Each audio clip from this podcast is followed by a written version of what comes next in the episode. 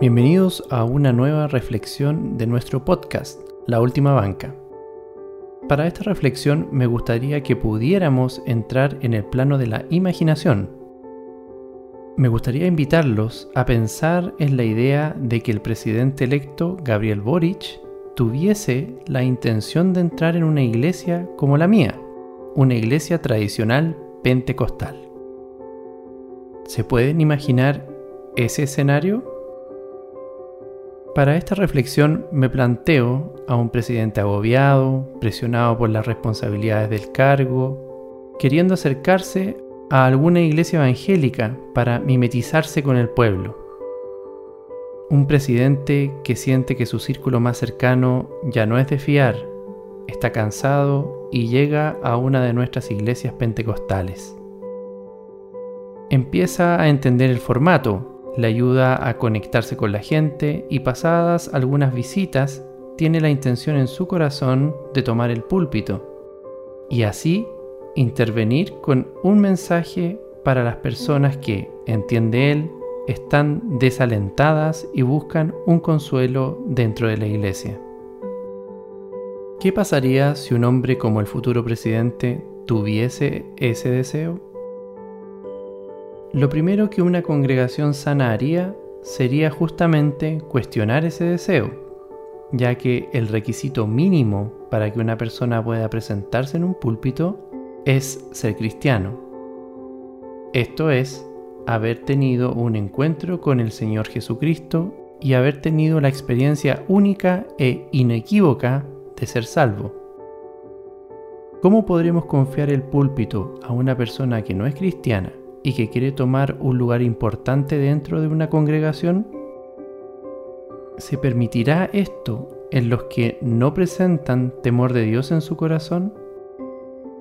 Volviendo a la realidad, esto ocurre y personas que no tienen un conocimiento de Jesucristo como Salvador, esto es, en nuestra jerga cristiana, una persona que no tiene lo que llamamos un cambio de vida o testimonio de salvación, puede subir al púlpito y dar un mensaje, por lo que el presidente, aún en nuestro escenario imaginario, sí podría tener esa oportunidad.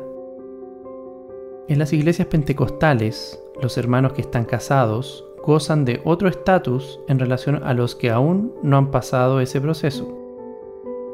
Esto es porque los hermanos casados adoptan la posición de cabeza y responsables de un hogar en el formato de familia cristiana, los hombres casados son responsables de sus esposas y de sus hijos. No es así el caso de Boric. Él no conoce este tipo de responsabilidad, ni el rol que juega el hombre dentro del matrimonio cristiano. Es más, dentro de su ideología se encuentra establecido como un objetivo destruir la familia como nosotros la entendemos y promover el aborto libre bajo el eslogan de Es mi cuerpo, yo escojo. Por lo que el concepto cristiano de familia no lo comparte, no lo entiende. ¿Permitirá la Iglesia que podamos recibir consejo y guía de una persona con esta manera de pensar? No lo creo. Es decir, que si alguien, sin temor de Dios, sin creer en lo que nosotros creemos, viniera e intentara convencer a una congregación cristiana desde un púlpito de que es posible tener una sociedad que agrade a nuestro Dios mientras se promueve la agenda LGTB, el feminismo ideológico, el replanteamiento forzado del concepto de familia y el asesinato de inocentes en el vientre de sus madres, ustedes como cristianos ¿Permitirían que esa persona se subiera a un púlpito a persuadir a la iglesia para que ésta sea obligada a vivir en ese modelo de sociedad? No lo creo. No lo creo, pero ha ocurrido en nuestro país. Le hemos entregado el púlpito más grande a los que quieren destruir lo que nosotros creemos.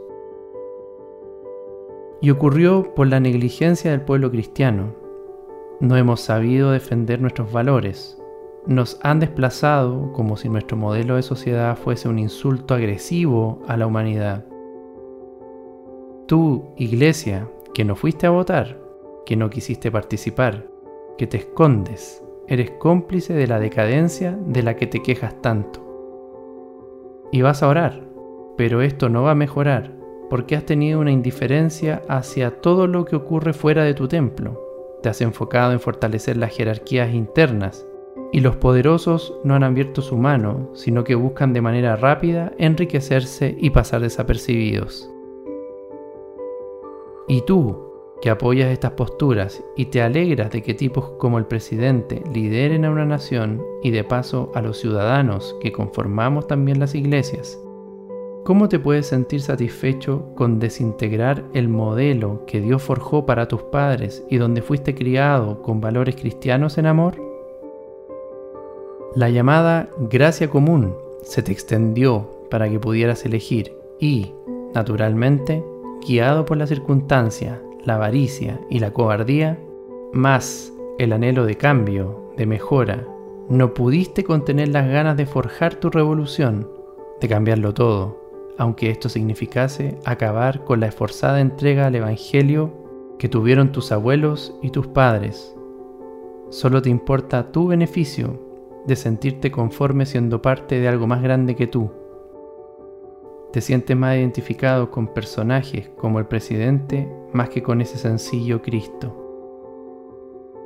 Con esa historia que te aburre, que es retrógrada y repetitiva, la historia del que vino no buscando influencia en las esferas políticas ni dominio dentro de los grandes poderes. Buscan conceder igualdad dentro del pueblo, buscando un propósito que aplaque las llamadas injusticias sociales que provienen de tu estado pecaminoso invisible, presente en tu propio corazón, entonces la justificación que buscas viene de la revolución y del cambio, por lo que tu consuelo no proviene de la obra redentora del manso Cristo, sino de las grandes reformas y de las pomposas leyes. Si en el escenario imaginario no nos hizo gracia que el presidente tomara el púlpito, ¿qué haremos en el escenario real cuando los decretos y las leyes nos obliguen a renegar de lo que creemos? La buena noticia es que aún se puede hacer algo, aún podemos defender nuestros valores. ¿Seremos tan valientes como para enfrentar a un mundo tan implacable?